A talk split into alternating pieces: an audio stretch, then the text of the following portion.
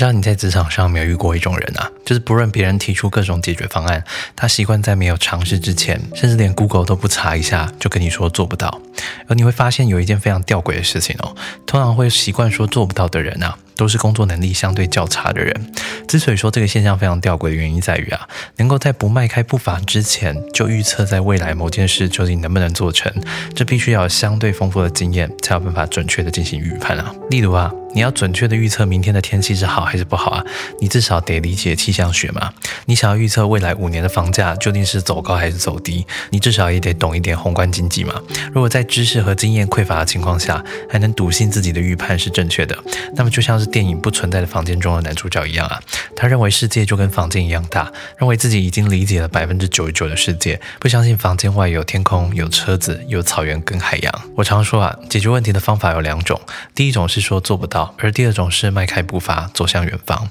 大多数人会倾向选择第一种，原因很简单呐，因为说话的成本极低啊，一句做不到就可以让你继续坐在办公室吹冷气玩手机，不用出门流汗淋雨。但如果选择第二种，行动可是要付出代价的。